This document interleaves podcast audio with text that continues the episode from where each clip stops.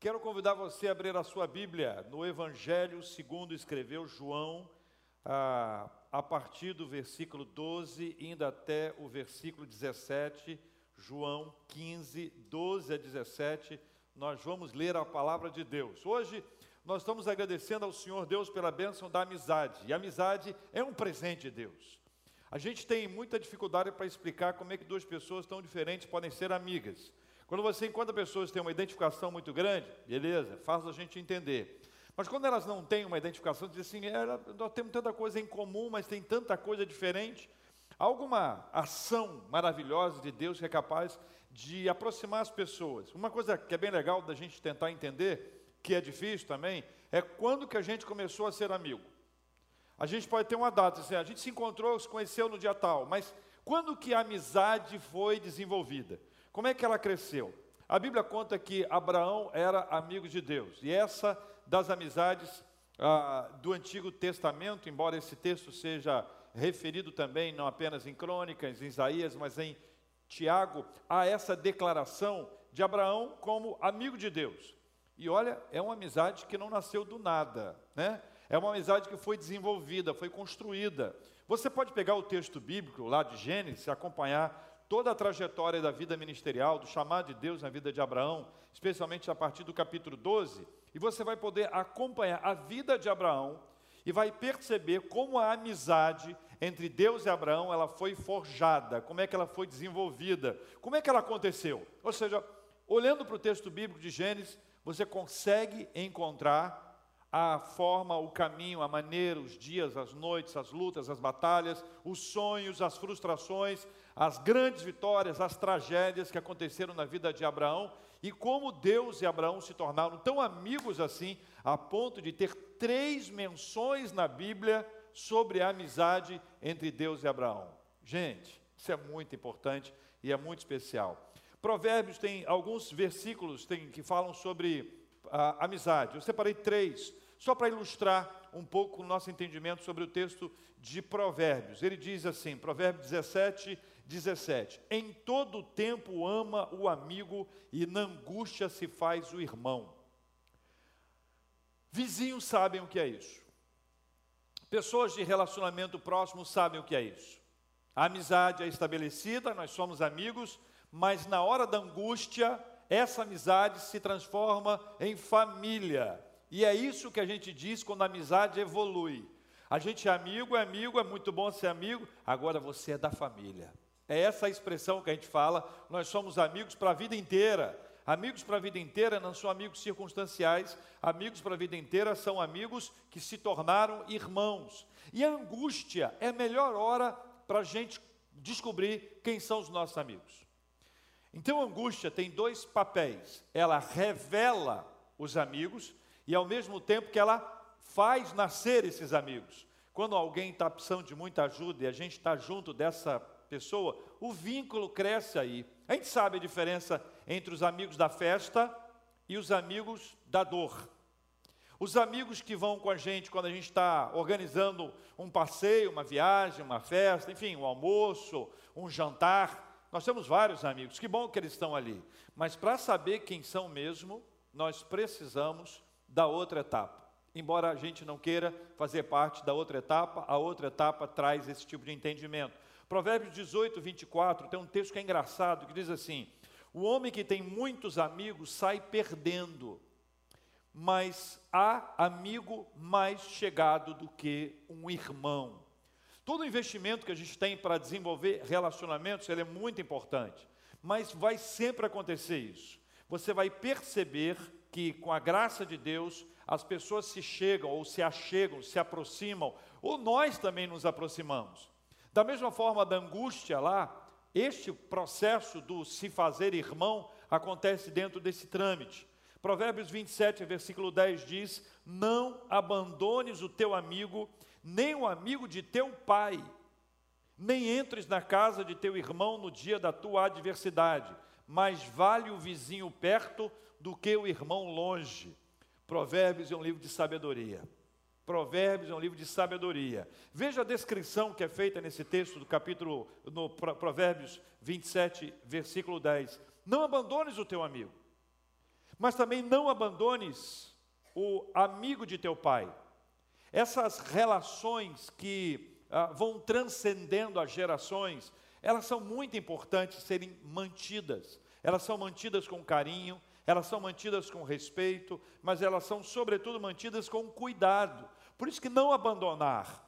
A gente cuida de quem a gente ama, a gente traz para perto, a gente quer estar perto, a gente quer ser bênção. E aqui a descrição é que não seja apenas na vida do teu amigo, mas também no amigo de teu pai, ou seja, transcendendo este tempo para que isso aconteça de geração em geração. São amizades aí sim de gerações. É amigo do meu pai que virou amigo do que é meu amigo, virou amigo do meu filho, ou seja, todo esse processo é desenvolvido. Veja como a Bíblia fala sobre a amizade, como era importante. C.S. Lewis, um dos principais autores cristãos, trouxe uma frase que é interessante, a gente pode adaptá-la. Existe algum prazer na terra tão grande quanto um círculo de amigos cristãos ao redor de um bom fogo. A gente faz uma adaptação que esse fogo precisa ter uma carne, né?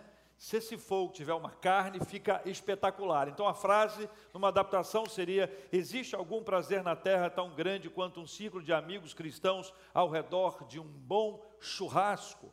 onde a gente senta à mesa, conversa, dialoga, onde a mesa se torna não um lugar em que as pessoas ficam distantes, embora estejam uma de cada lado, mas a mesa é um lugar em que as pessoas se aproximam, é a mesma, é o mesmo prato, é a mesma comida que se serve, é aquele tempo de conversa, de diálogo, de fala, é o tempo que tem sempre alguém para contar uma história, uma piada, uma palavra boa, e tem sempre alguém que consegue interpretar, então vira um cinema, vira um teatro, ou aquela pessoa que você conhece que adora contar uma história triste e você não quer dar muita voz para essa pessoa, porque afinal de contas é celebração, é churrasco e é festa.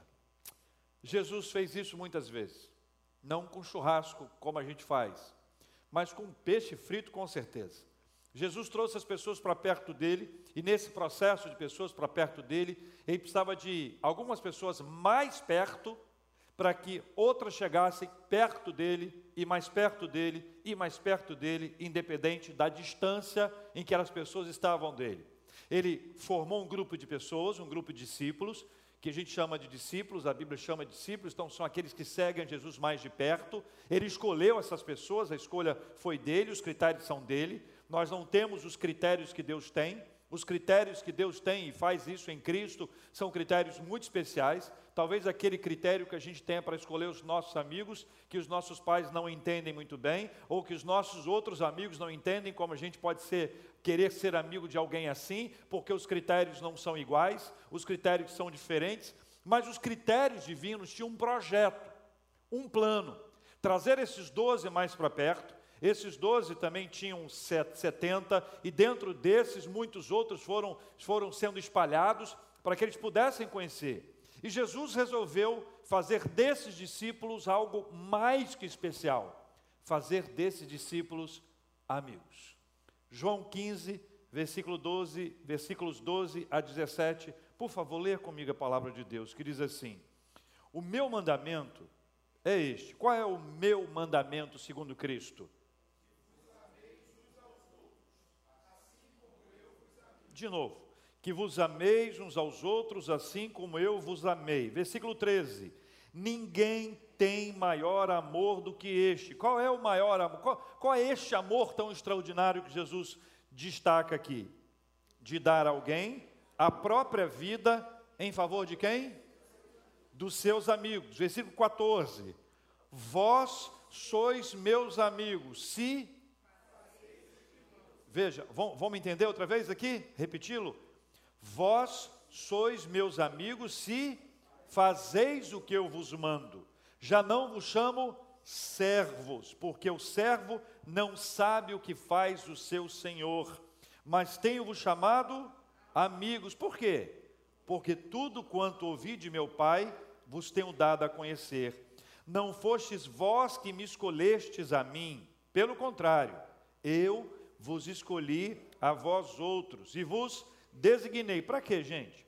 Para que vades e deis fruto, e o vosso fruto permaneça, a fim de que tudo quanto pedirdes ao Pai em meu nome, ele vos conceda. Reafirmando o versículo 17: Isso vos mando, que vos ameis uns aos outros. Essa perspectiva de Cristo é para nós muito, muito especial.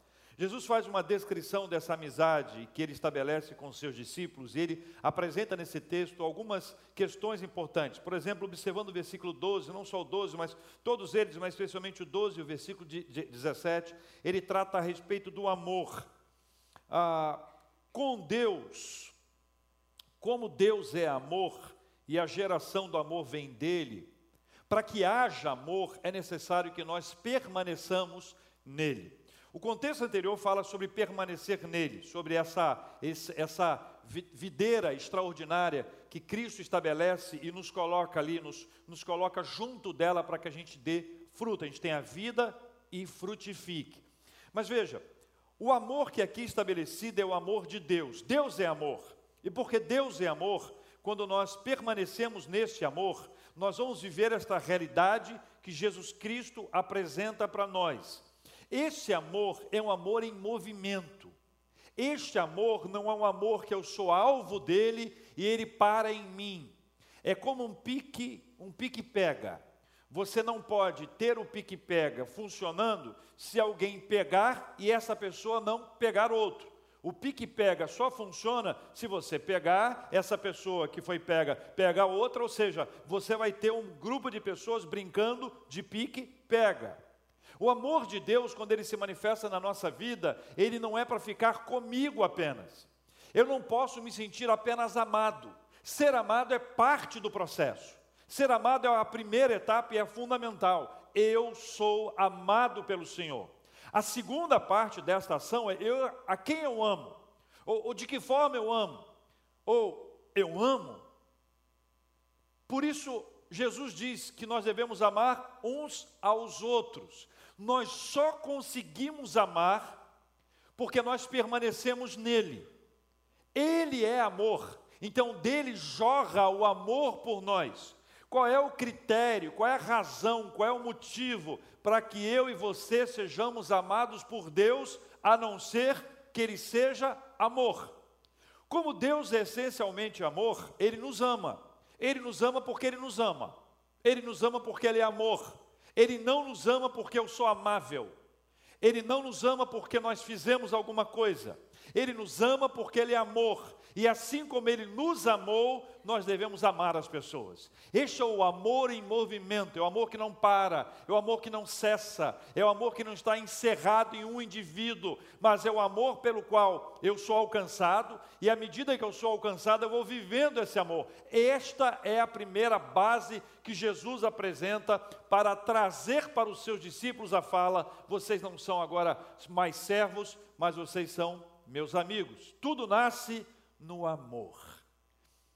Tão falado, né, o amor, mas impressionantemente eh, estranho quando você espera amor de quem diz que te ama, mas quem diz que te ama não revela amor. Quem não já sofreu uma frustração na vida por causa disso? Quantos melhores amigos já surgiram na nossa vida, mas nós descobrimos que não eram tão melhores amigos assim? Sabe como é que a gente lida com isso? Duas formas. Há pessoas que lidam dizendo assim: melhor não amar mais, não vou me entregar mais. Para quê? Investi tanto e sofri, passei aperto, humilhação, estou sofrendo até hoje. Estou dizendo de amigo, hein? A segunda parte é: se Deus agisse assim comigo, eu estaria perdido. Quantas vezes eu que disse que amo ao Senhor, já fiz coisas que desagradam ao Senhor? Quantas vezes as minhas atitudes, elas foram contrárias ao que ensina a palavra de Deus? Não é verdade? Ou seja, da mesma forma que Deus me ama e continua a me amar, eu preciso amar independentemente daquilo que a pessoa fez. E aí, gente, vale para todos nós. Porque todos nós temos aquela listinha de pessoas com as quais nós não temos mais tanta afinidade assim, ou não queremos mais investir, em razão de uma frustração, em razão de uma ferida que ainda está aberta e nos machuca até hoje. Por causa desse amor, nós caminhamos para a reconciliação. Tem coisa bonita da, da, da, da gente ver, é quando dois amigos que brigaram, sabe, brigaram por algum motivo muito especial, ou brigaram por motivos fúteis, sabe, motivos que, quando você passa, você diz assim: perdemos tanto tempo, né? Mas apesar do tempo perdido, são amigos que se reconciliam e se reconciliam por causa do amor. A reconciliação, ela precisa nascer de alguém. Alguém precisa amar. Alguém precisa tomar a iniciativa de demonstrar amor. Alguém precisa procurar a pessoa, alguém precisa mandar uma mensagem para ela, alguém precisa combinar algum encontro, sabe? Se não tiver isso, vão ficar duas pessoas querendo fazer as pazes, as duas pessoas querendo estar juntas, mas por alguma birra, por alguma bobagem, por alguma coisa que não é relevante, elas ficaram separadas. A Bíblia narra a história de dois irmãos que brigaram, Esaú e Jacó. E a briga era feia, porque Esaú ele queria só matar Jacó depois do que Jacó fez. Jacó some, vai para outra terra e ficam, eles ficam distantes durante muitos anos. Mas houve o dia que precisavam se encontrar. Nesse processo desse encontro, desse reencontro, ah, Jacó criou várias estratégias, porque ele tinha medo do seu irmão. E ele criou uma estratégia, dentre as suas estratégias, é, é uma, uma maneira de amenizar a ira do seu irmão. Isso é curioso porque existem muitos povos idólatras que se utilizam da mesma estratégia faz algum tipo de oferenda, oferta ou oferenda, na expectativa de amenizar a ira da divindade. Deve ser terrível seguir um Deus assim.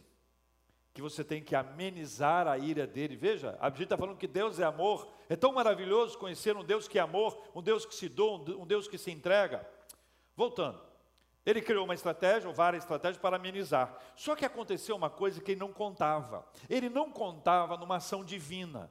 Ele não contava que antes dele pensar em qualquer estratégia, Deus já havia feito uma coisa nova. Quando os dois irmãos se encontraram, Esaú correu e pendurou no pescoço de Jacó. Havia ali uma demonstração maravilhosa de amor. Tudo que lhe foi oferecido para amenizar a sua ira foi rejeitado, porque entre amigos não tem isso, entre irmãos, muito menos, entre pessoas que se amam, não tem que ter uma, uma troca, isso não é estabelecido, pelo contrário. O amor é uma coisa extraordinária. O texto continua no versículo 13, falando sobre entrega. Ninguém tem maior amor do que este, dar alguém a própria vida em favor dos seus amigos. O amor é generoso. O amor é uma doação, o amor é uma entrega. E a entrega, nesses termos aqui, está relacionada a nenhuma necessidade de troca. No aspecto espiritual, é fácil a gente entender. O que, que eu posso oferecer a Jesus Cristo para ser compatível com o que Ele me ofereceu?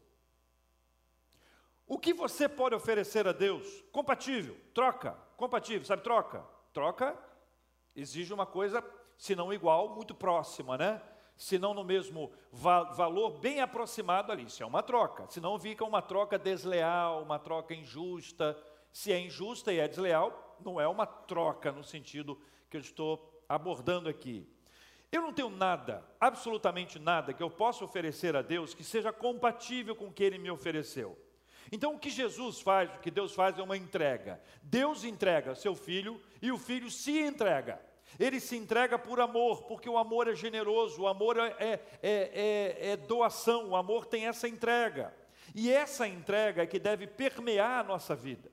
Essa entrega é que deve ser parte da nossa perspectiva espiritual. Primeiro, Deus se entregou. Segundo, Jesus se entregou. Terceiro, eu me entrego ao Senhor. Quarto, eu também me entrego pelos meus amigos.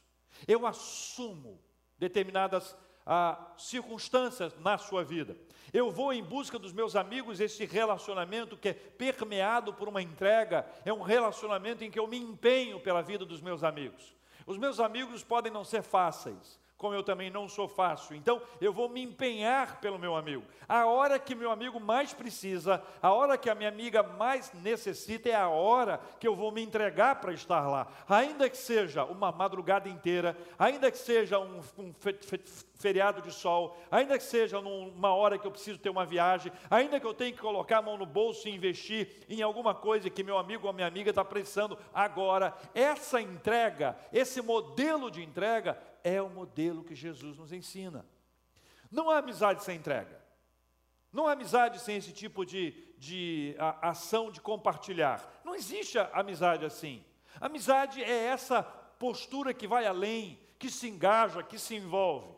Terceiro, versículo 14, nos fala sobre algo precioso. Vós sois meus amigos se fazeis o que eu vos mando. Eu até vou pedir para você repetir esse texto outra vez. Leia comigo. Vós sois meus amigos, se o quê? Se fazeis o que eu vos mando. Jesus, ele, ele, ele estabeleceu com seus discípulos uma caminhada.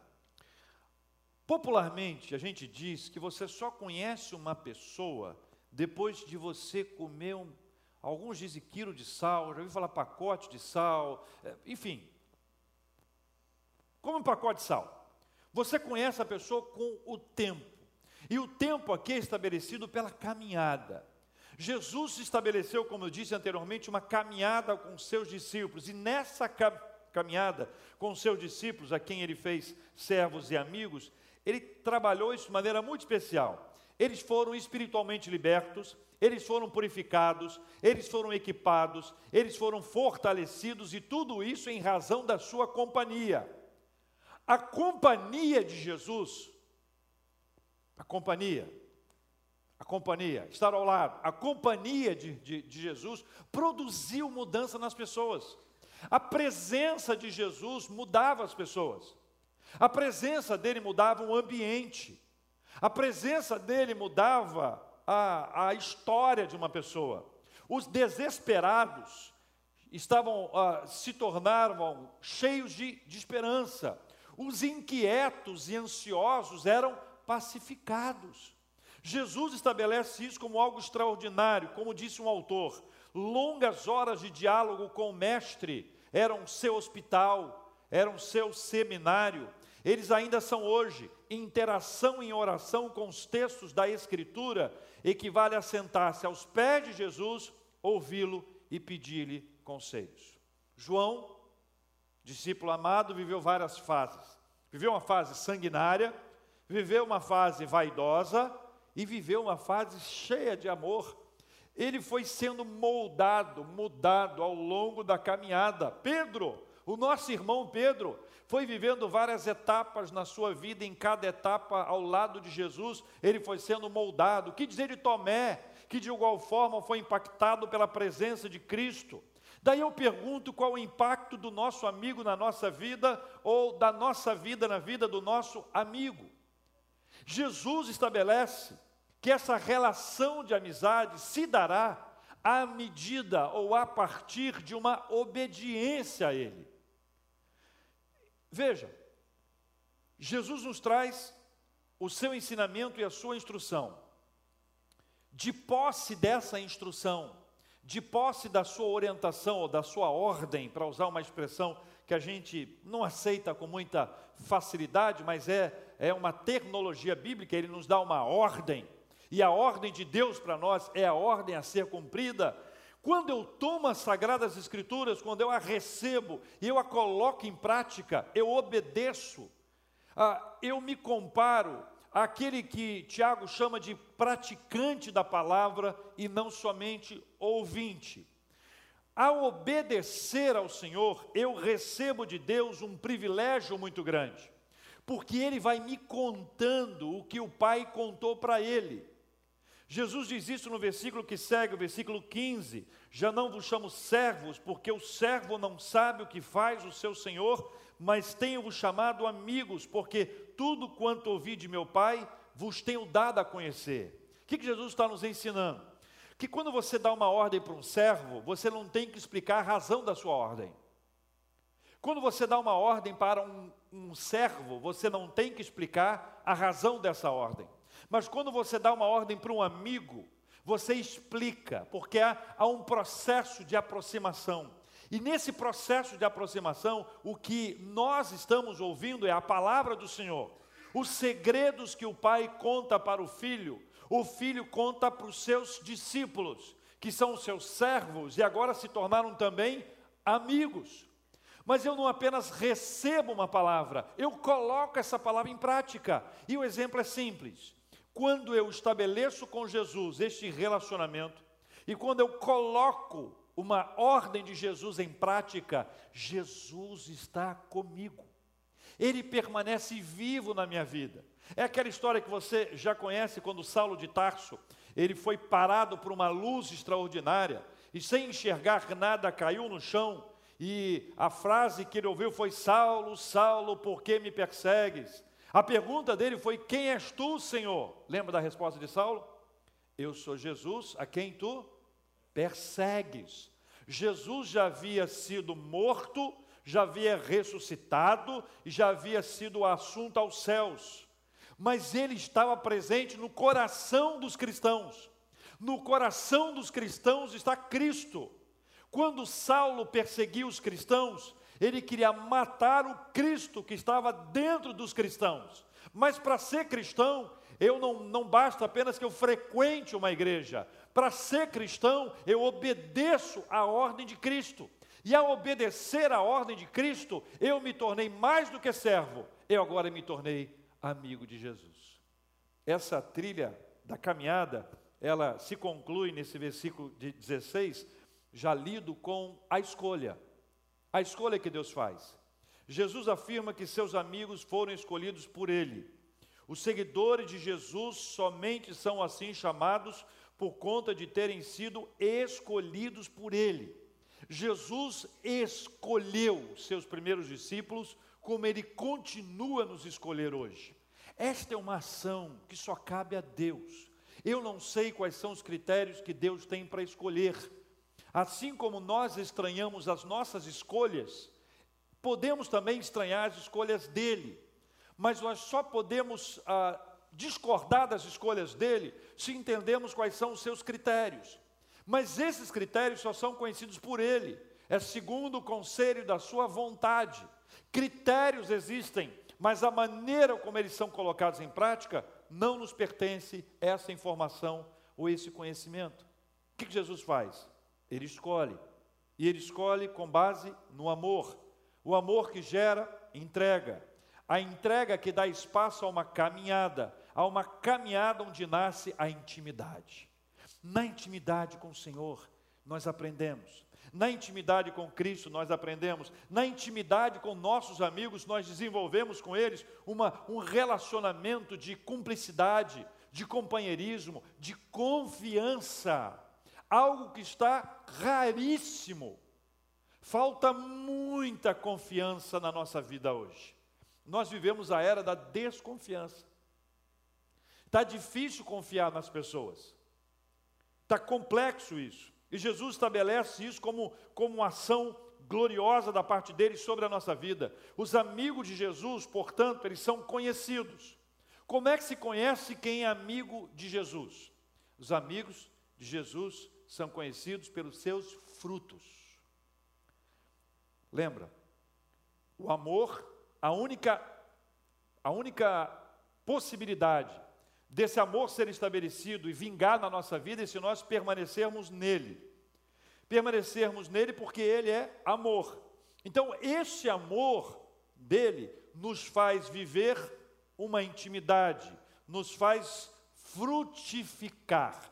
Esses frutos serão vistos e os frutos que são vistos são os frutos que revelam que nós somos amigos de Jesus. A caminhada com Jesus é uma caminhada maravilhosa. Nossos amigos são conhecidos nas horas mais difíceis. Eu pergunto a vocês, para aqueles que se lembram, quando Jesus estava sendo ah, crucificado, quantos dos seus amigos, dos amigos de João 15, quantos dos amigos de João 15 estavam lá no final do Evangelho? Quantos dos seus amigos estavam presentes na hora da sua crucificação? Quantos desses amigos permaneceram juntos? Quantos desses amigos permaneceram na caminhada? Mas como é que Jesus lidou com eles? Qual foi a maneira que Jesus lidou com cada um deles? Com João que estava lá ou com os demais que não estavam? Jesus lidou com eles da melhor forma para se lidar com os nossos amigos: amor. E amor não tem razão, amor não tem um motivo. Nós amamos porque nós amamos. É por isso que nós caminhamos com as pessoas, nós nos entregamos pelas pessoas, nós vivemos esse amor sem querer receber nada em troca, porque nós aprendemos isso com Cristo. Nós somos cristãos e aprendemos a desenvolver relacionamentos de amizade como Jesus estabeleceu, ainda que nós não sejamos agradados. Mas não faça nada para desagradar os seus amigos. Amigo não quer desagradar o outro amigo, a não ser que seja para zoá-lo. Mas se não é o objetivo, a gente faz tudo para não desagradar o amigo, porque sabe que o amigo ou amiga vai ficar triste. E a gente não quer ver o nosso amigo triste. Dois aspectos. Nós não queremos ver o nosso amigo Jesus triste, como nós não queremos ver o nosso amigo também triste. Para gerar isso na nossa vida, nós precisamos de Deus. É por isso que para amizades serem sólidas, serem vitoriosas, e amizades transcenderem o tempo, é muito importante que a gente entenda esse vínculo perfeito que é o amor. Ainda que nós saibamos que nós não temos esse amor nascido dentro de nós, ele não é gerado por nós, mas ele é gerado em nós, e é gerado em nós por esse Deus maravilhoso que é amor. Que esse nosso Deus que é Puxa vida, como é bom. Eu agradeço muito a Deus pela amizade que ele desenvolveu com Abraão. Porque com essa amizade ele me ensina que é possível que ele tenha laços, relacionamentos com pessoas normais como nós. Que Abraão não era não era santo. Abraão era uma pessoa extraordinária, mas era comum, uma pessoa como nós. Melhor do que eu, mas talvez não melhor do que alguns de vocês que estão aqui. Abraão viveu uma realidade de vida no passado. Hoje nós temos outras dinâmicas, outras demandas, outras necessidades, mas em cada um de nós reside a necessidade de estabelecer vínculos. Nós não nascemos para viver separados. Lembra? Você foi amado. Então você é amado. Este amado não é para esse amor, não é para ficar só em você que é amado, mas é para deixar esse amor em movimento. Solte esse amor, ame as pessoas, mas ame não apenas de palavras, mas de ações. Não apenas dizendo, amigo, eu te amo, mas mostrando para o amigo que amor é esse. O amor que é doação, o amor que não quer nada em troca, sabe? O amor que é uma entrega verdadeira. O amor que nasce na caminhada, o amor, o amor que na caminhada gera intimidade, o amor que gera esse companheirismo, assim como Jesus fez com seus discípulos e no caso dele, com algo que é muito importante que a gente não pode esquecer: obediência. Obediência. Ninguém será amigo de Jesus se não fizer o que ele manda. Existe um se, existe uma condicional estabelecida no texto que aí está. Nós vamos orar e vamos ter esse momento de oração de forma especial, porque eu queria agradecer a Deus pelos nossos amigos. Alguns de vocês estão com seus amigos aqui perto. Seu amigo, sua amiga está perto de, de, de você. Eu queria te encorajar a dar um abraço, estender o seu braço, abraçá-lo assim carinhosamente e dizer o quanto esse amigo essa amiga é especial na sua vida, o quanto essa pessoa é preciosa para você. E se você tiver ah, sem o seu amigo, a sua amiga hoje, senta pertinho de quem está aí, porque você pode estabelecer um vínculo de amizade, um vínculo de amor a partir do, daquilo que a gente tem. Mas eu queria fazer um exercício diferente hoje. Algumas pessoas são privilegiadas, têm muitos amigos, mas todo mundo tem um amigo, uma amiga especial. Eu não vou chamar de melhor amigo. Sabe aquela hora do bolo que a gente está cantando os, os parabéns?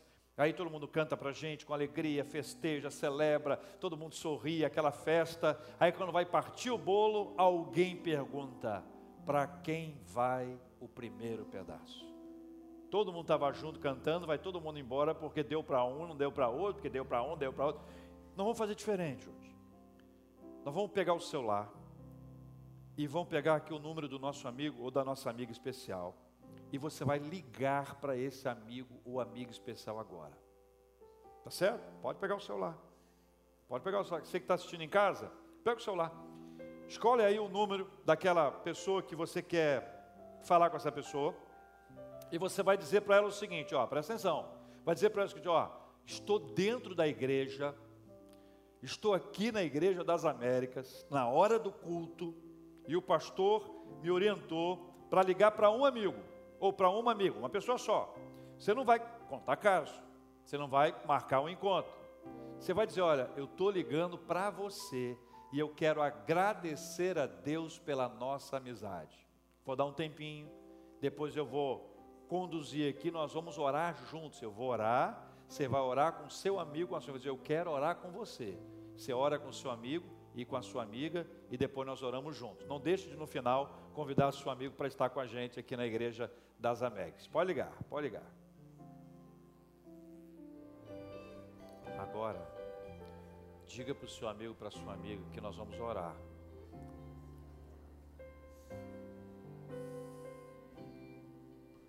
Tá? Eu vou orar, você repete comigo. Orando com seu amigo ou com a sua amiga, tá? Tá bom? Senhor Deus e Pai, obrigado por essa amizade, porque o Senhor é tão maravilhoso ao me permitir ter amizade com alguém tão especial como esta pessoa. Peço que o Senhor abençoe.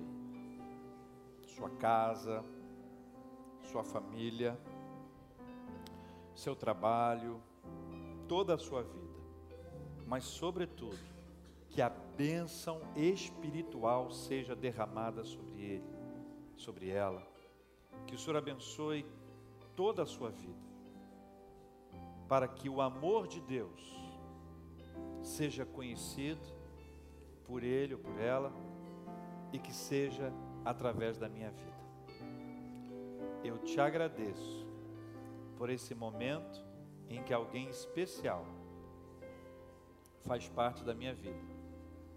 E eu escolhi para falar com essa pessoa agora. Eu te agradeço, em nome de Jesus. Amém. Aproveito e convida para ver a igreja.